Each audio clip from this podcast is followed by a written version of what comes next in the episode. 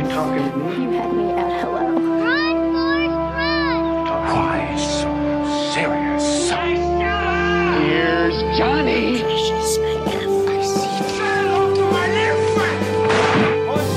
Vive el cine en primer plano.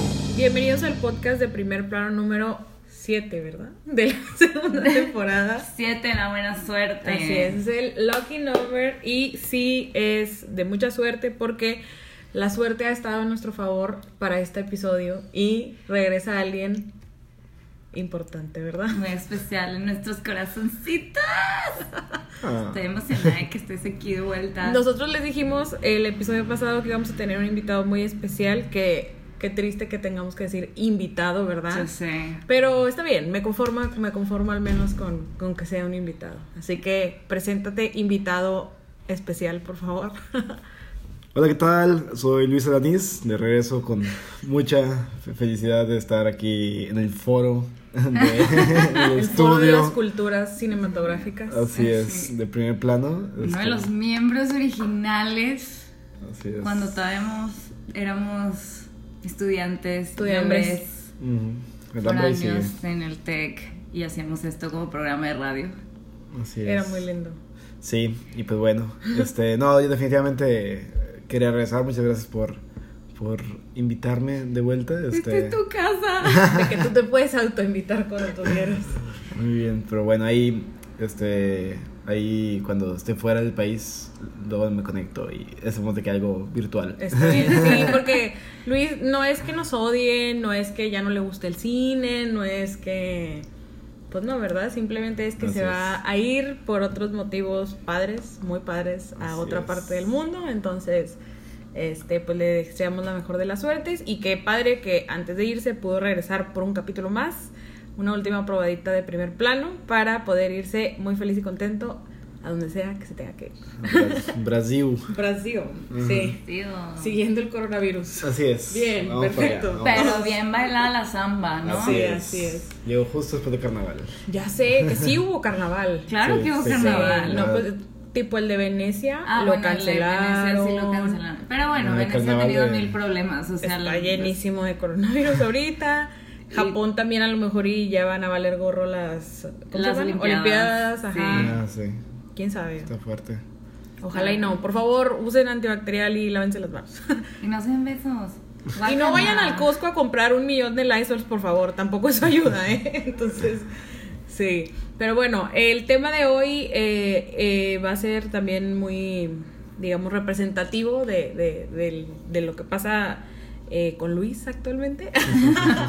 Queremos En honor a platicar. nuestro invitado. En honor a nuestro Gracias. invitado, queremos platicar un poquito acerca del cine latinoamericano no mexicano, ¿verdad? Porque usualmente, digo, yo creo que los gringos cuando piensan en, en cine como latinoamericano, yo creo que lo primero que se les viene a la mente son como las películas mexicanas, que es como lo más Yo creo que como ellos- que la mirada inicial, o sea, como que si tú le dices, dime una película latinoamericana, a lo mejor van a decir Roma, o no sé, o sea, como que por, por todo lo que hubo recientemente, pero pues hay que recordar que hay miles de películas Sí, padrísimas. claro, y Latinoamérica es Enorme, enorme. exacto. Entonces que, que también han hecho trabajos formidables y que son increíbles y que también han sido súper reconocidos en todo el mundo. ¿Qué piensan ustedes? O sea, hablando de eso de que los gringos, de que, ah, si les dice cine latinoamericano, piensan en México. Eh, ¿Qué piensan ustedes del, o sea, si les digo de que, ah, cine latinoamericano? Mm.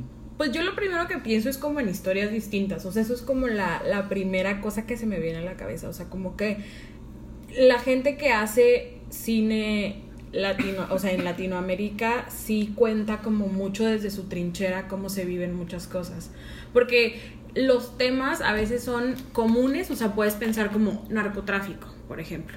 Y puedes ver que aquí en México se hace Narcos México, que digo, es una, es una producción gringa, pero digamos, por decir un ejemplo. Pero vemos que se hace Pájaros de Verano, por ejemplo. Una película a la que se leo recientemente que habla acerca de cómo a la comunidad guayú le pega toda esta onda de nar- narcotráfico. Entonces se cuenta desde un lugar súper más, no sé, interesante, más fresco, más con más este fondo, digamos. Entonces puedes como que tomar un mismo tema que se puede haber visto en todo el mundo, pero desde acá se cuenta como de una manera muy distinta. Lo que a mí me gusta bastante de las películas y que pues está padre también apoyar a, a la gente que, o sea, ya no consumir tanto cine gringo y, y apoyar más al cine latinoamericano. Sí, yo no sé qué tanto los gringos que puedan pensar de que directamente en México si es cine latino, porque ni siquiera sé que, que no confío tanto en qué películas dirían mexicanas. O sea, bueno, también. Con van a- eso, con eso de que va- no les gusta leer subtítulos. Exacto. o ya sea, con eso. todo, sí. todo lo que está en español razón. va a ser, ah, incluso te pueden decir películas de Almodóvar, o sea, o, o sea, yo creo que De todo lo que sí. tenga subtítulos para ellos va a ser como que ah, es foráneo. Pero no creo que haya, creo que el latinoamericano se engloba bien como que para ellos, porque no te sabrán decir, ah, este es de Colombia, este es de, Sí. de Argentina. Dice, ah, es latino, no está en Ajá. español. Este, incluso pues películas brasileñas existe mucho este como chiste de que, o sea, bueno, es que es un chiste, pero es un, caso real que los gringos siempre piensan que en Brasil se habla español, porque como que ah, Ok, están ahí, que están abajo de, de México y todo eso, y como Sí. cuando salió este en, el, el- en CNN, creo que pusieron de que Three Mexican Countries, queriendo decir países latinos, Ah, eh, aparecieron en el canal de noticias y salió uno de estos supers. oso, güey. Y decía, tres países mexicanos este, este, Ah. ve- vetaron a quién sabe qué, lo que o sea. sea, lo que sea, pero eran tres países mexicanos. mexicanos, por supuesto. Qué oso. y, a- y hablar mexicano en vez de hablar español, Ah, sí, o sea, todo esto es como que mexicano. estereotípicos. No bueno. Exacto. Entonces, no sé qué tanto ah, se haya reconocimiento o una, una identidad del cine latino. Muy buena pregunta la que haces, Marisela. Yo no sé en qué pienso yo si me cine latino. Este, creo que como por el camino que, te, fuiste, te fuiste tú, Sandra, que era las temáticas que se abordan, creo que es buena, buen approach. Este, porque digo, al final estamos hablando de cine de todos los géneros posibles, de todos los, de muchos países diferentes, hasta dos idiomas diferentes. Entonces, bueno, y más idiomas, claro, y indígenas como el, el cicril, que es este... Sueño en otro idioma. Exacto, un Sí. idioma hasta inventado, pero... Chula película. Claro, me acuerdo que lo mencionábamos en mi último episodio que viene en el de lo mejor de la década. Sí. O sea, entonces hay muchas historias y puede ser cualquier cosa el cine latino, ¿no? Pero probablemente pensemos en, en los más icónicos, ¿no? De que, ah, bueno, yo pienso mucho en el Ricardo Darín. Claro, yo también. Representa el cine arge- argentino, creo que Claro, a sí, la sí. perfección. Ah, Ciudad de Dios, Brasil. Pablo, Pablo Larraín también. Ajá, claro, sí. Este. Y pues bueno, son los Ciro Guerra. nombres que más nos, Sí. nos llegan, ¿no? Este, lo que más han sonado también fuera de Latinoamérica, eh, ya sea en Cannes, ya sea en Hollywood. Este, es es como que lo más, lo primero que pensaría con cine latino. ¿Y tú?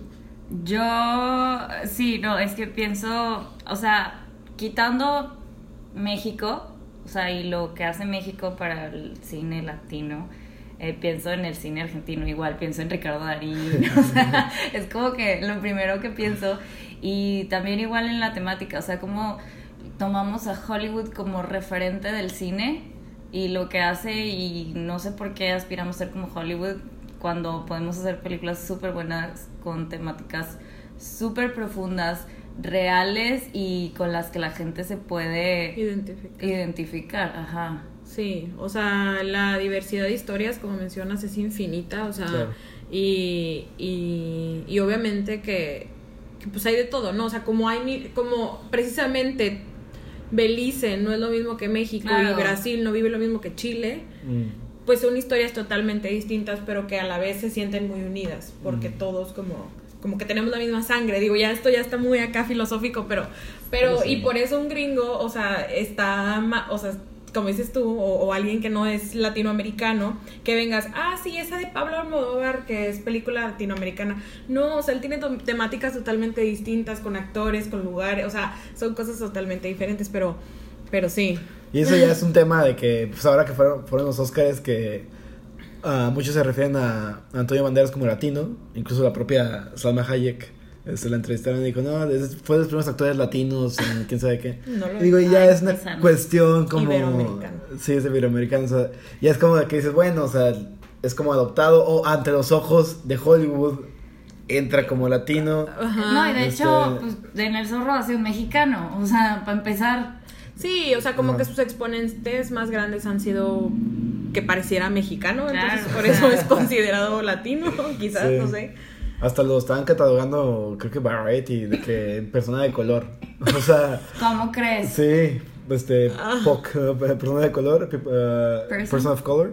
Y porque decían, porque obviamente, como siempre, todos los años el Oscar So White salió a relucir, muchas críticas y, y así. Y Variety puso solo dos este, actores POC, este, people, people of color, este, Están no- nominados. nominados este año. y era esta... Cintia Cin- Erivo. Y Antonio Banderas. y todo de que... A ver, ¿qué? Ah, O sea, mejor di no gringos. Ver. o- Ajá, bueno, no, pero sí que vivo- bueno, no, Sí, o porque sea, también en inglés es sí. nominados, ¿no? Ajá. Pero es que como que dicen, ah, es, es latino, ¿no? Como que es diferente a nosotros. Exacto, es blanco, pero no es, no es nuestro blanco, ¿sabes? Como- entonces, Ay, como Dios todo de mío. que hay esta Qué- cuestión súper Por incómoda. favor, o sea, no, vergüenza. no hay necesidad güey. de hacer ese tipo de distinciones. Sí. Pero bueno, sí, y, y de nuevo, hay muchísimas historias, muchísimas películas y queremos platicar como a lo mejor y de las que más, no, no sé si nuestras favoritas, a lo mejor son las de las que nos acordamos más rápido o como que las que por ahí resuenan más en nuestra cabeza y obviamente aceptando que nos falta muchísimo por ver, ¿no? O sea, Mm, como claro. tanto cine mexicano nos falta muchísimo por ver, pues también en mucho más de cine latinoamericano, que a veces también es difícil de conseguir para verlo, no Sí. llega tan fácil. Mm. Y, y también hay que recordar que la industria, este, bueno, Argentina sí tiene gran industria de cine, la tiene también Chile, nosotros acá en México también, Ajá. pero de ahí en fuera otros países no corren con la misma suerte. Nosotros decimos, wow, en México este año se hicieron 52 películas.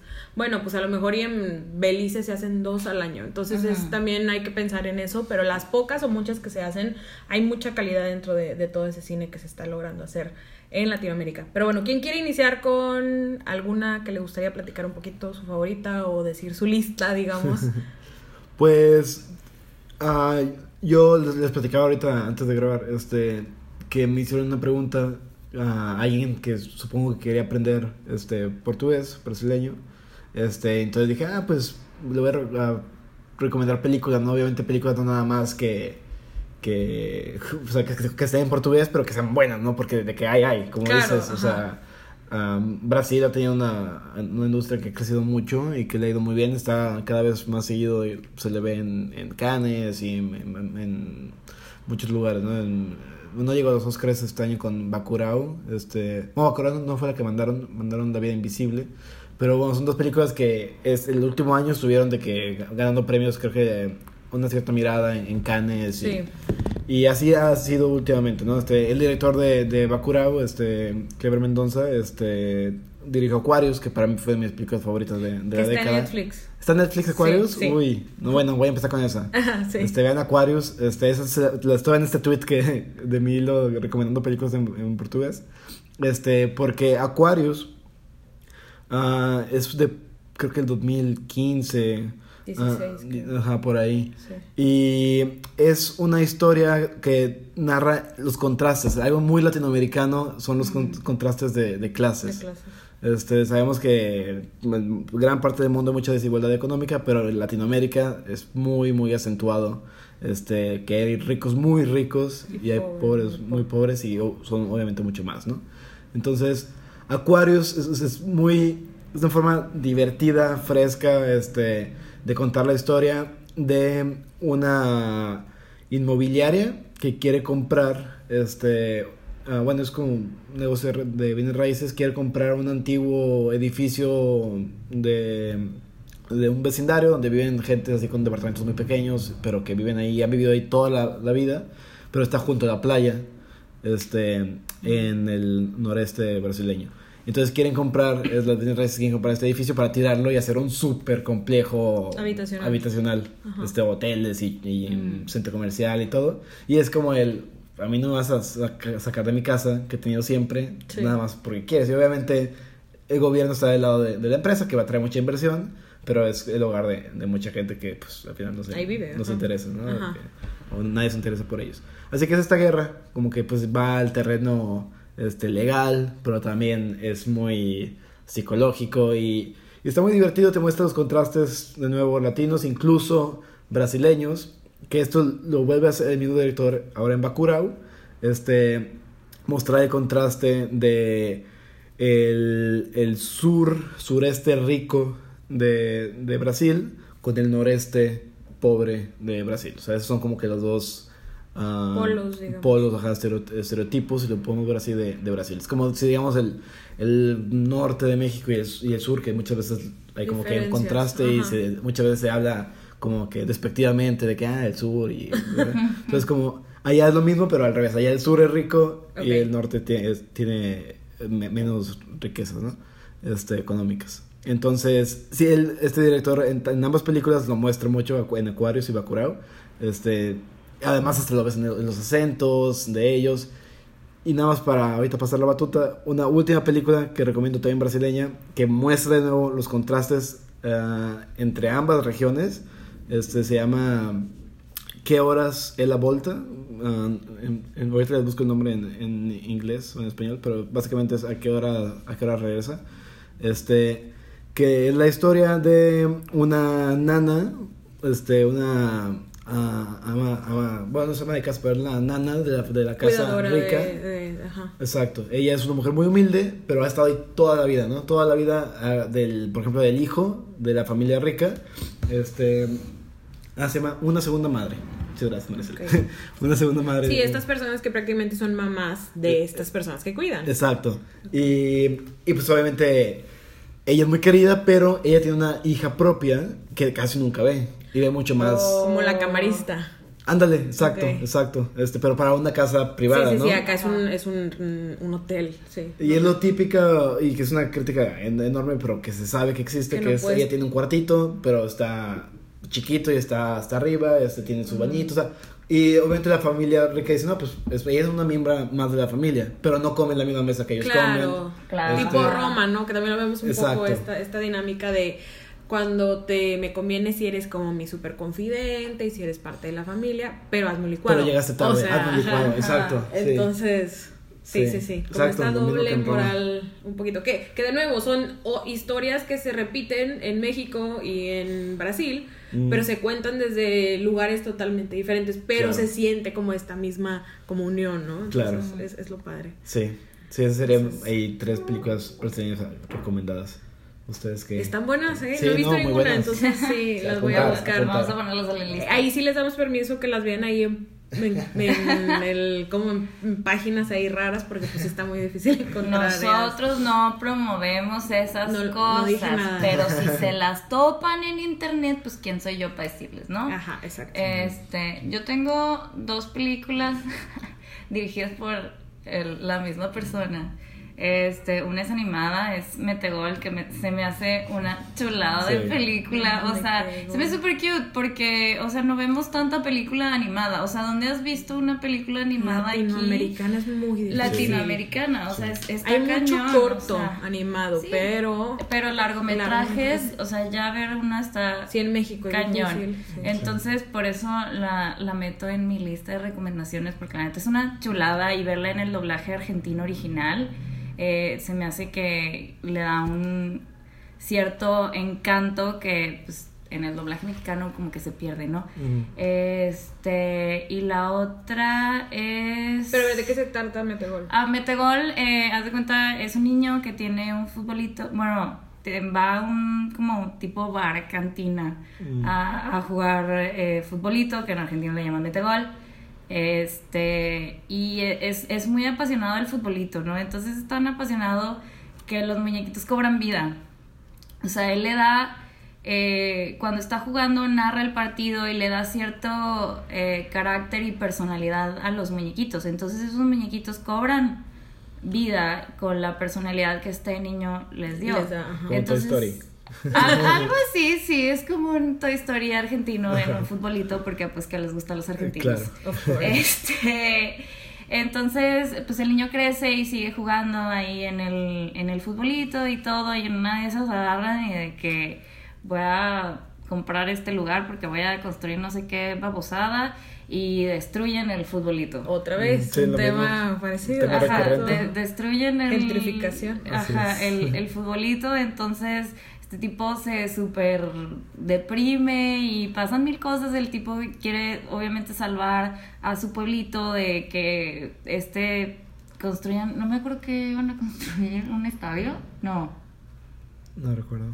Sí, sí vi, pero no se, se me, se me fue. Pero iban a construir algo, entonces él está luchando porque no lo hagan. Y luego los muñequitos también hay un relajo porque se quieren juntar todos, se pierde uno y se van a salvar. Y es una súper aventura, súper chistosa, súper familiar. O sea, a mí me encanta. Es una de las películas que me pongo a ver con mi hermano, aunque ya estamos bien señores los dos. O sea.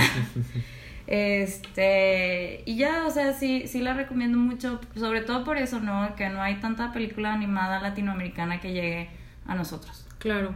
Y la otra es de mis películas favoritas, que es la del secreto de sus ojos, que ya Bien. todos conocemos, eh, porque pues a quien no le gusta una buena historia de amor, ¿verdad? Y Claro. misterio, y sí, me dieron ganas de leer el libro, o sea, esa fue de las películas que vi, o sea, vi la película, ¿verdad? ajá. Sí. Juan José.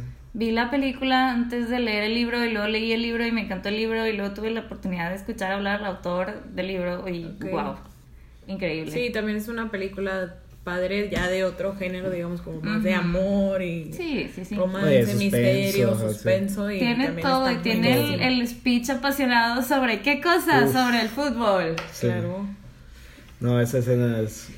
Esa es fantástica. Y luego de ahí sigue la que es una escena de clase de, de cine. Guau. Ah, la de cuando habla El- el- este, el- que está en el café, ¿no? Primero ¿Cuál No, dices? No, Primero está la en el café, es la que ah, cuando da el, el speech de un hombre puede cambiar de cara, de casa, de Pero de coche, pero no de pasión. Sí.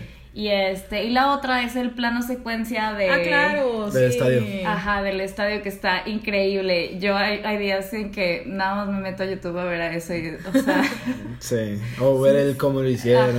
sí, Eso sí es clase. increíble, o sea, es yo- aula de, de cine. Sí, es Sí. académica. Sí. Muy no, bien. y está bien chula la película, o sea, Sí, es fantástica. Claro.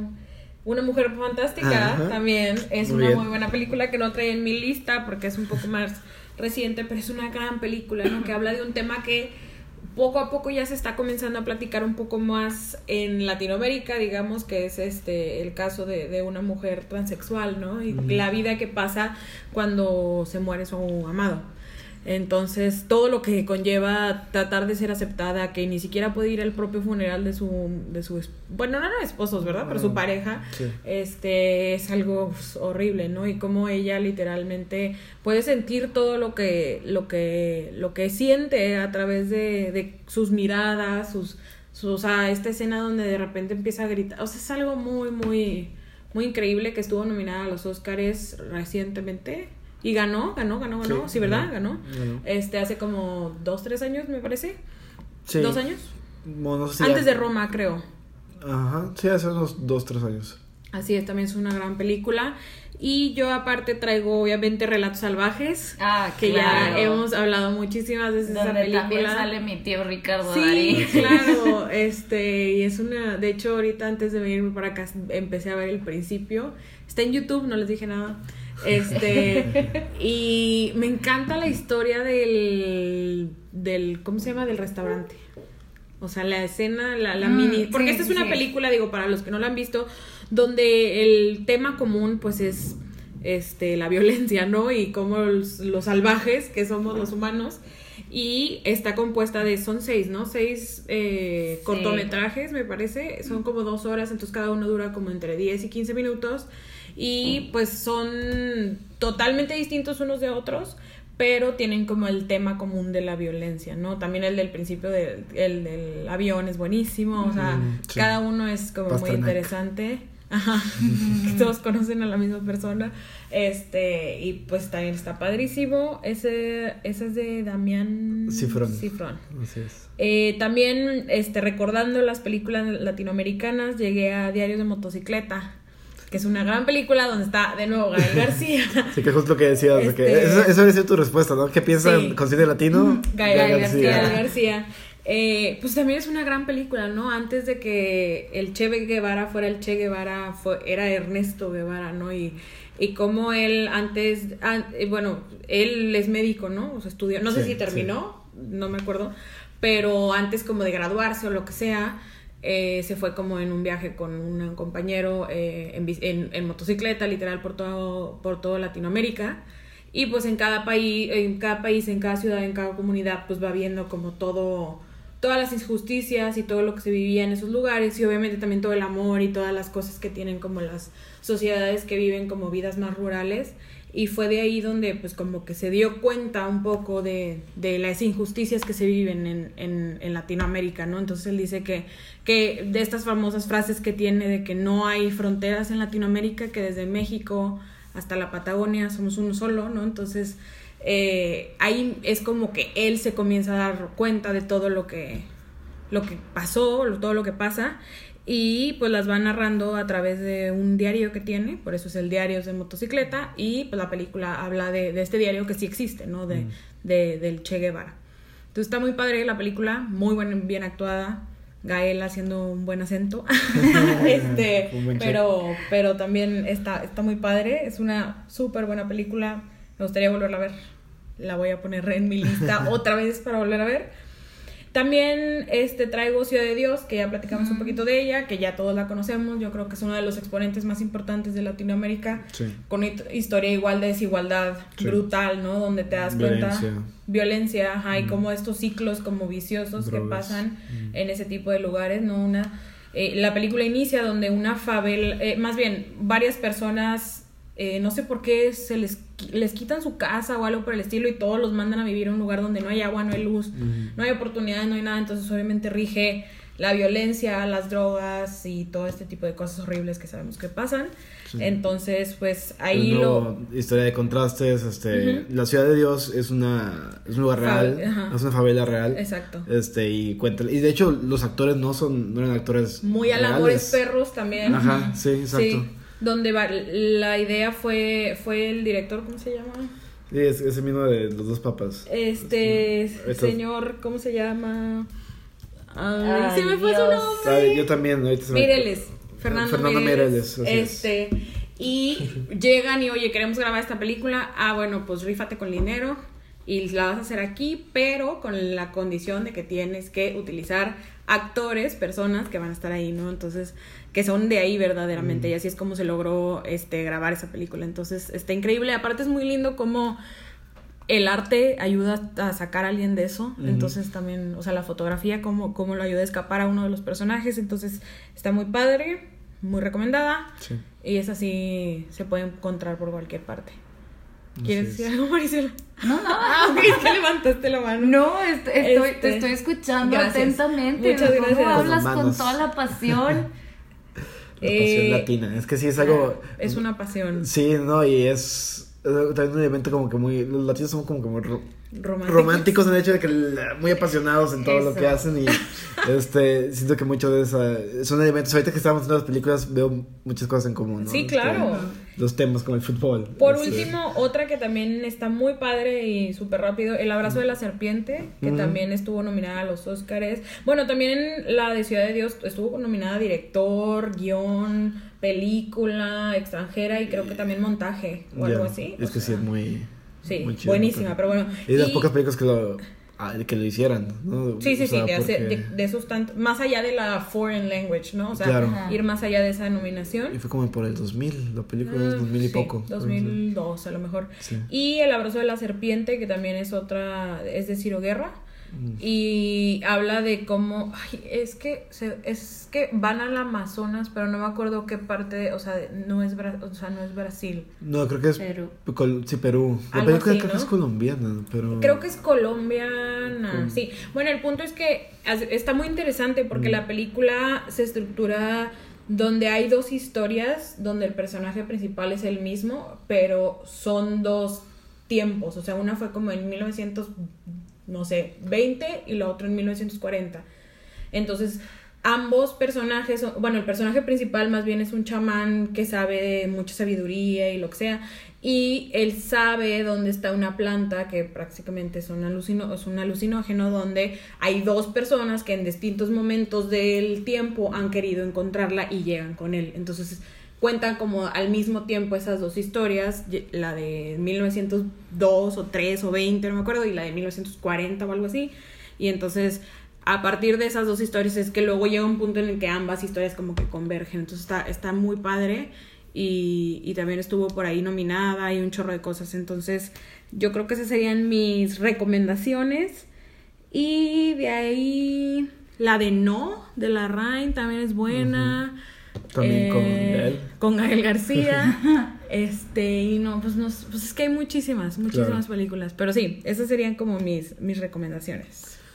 Una última recomendación que, Ah, bueno. que yo tengo, este, también brasileña, este, ahorita que hablabas de, de una mujer fantástica, que es un tema, ah, pues toda la temática queer y LGBT ha salido en mucho, como temática en muchas formas de, de arte, muchos, incluso, eh, o sea, lo vemos en muchas pláticas cada vez más y qué bueno. Este, me acordé de una película ah, brasileña que es queer, que es hermosa, súper bonita, se llama... ah, Oye, yo quiero voltar sozinho, pero en español es... ah, hoy quiero volver solo, que literalmente es la traducción. Este, hoy, ajá, hoy quiero volver solo o en España a primera vista. Por Este, supuesto. Sí, no estuvo tan mal. Este, Sí.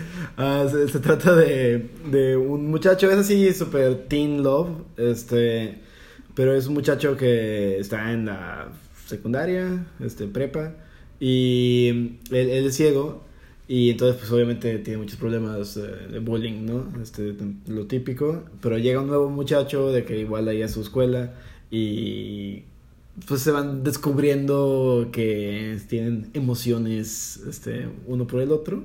Este y pues todo ahí el, el- el de que ay de que no sabe de que ay que le gusta está súper bonita la película este se basó emoción. sí es súper súper bonita de 2014 este y esta película de hecho se basó de un corto. Primero fue un corto con los mismos mismo director mismos actores mismo todo este pero era de esos cortos que están en YouTube y que tenían millones de vistas Ya. y que dijeron tienen que hacer la película. O sea, en los Wow. comentarios la gente decía tienen que hacer la ¿Cómo se película. se llama el hizo? corto?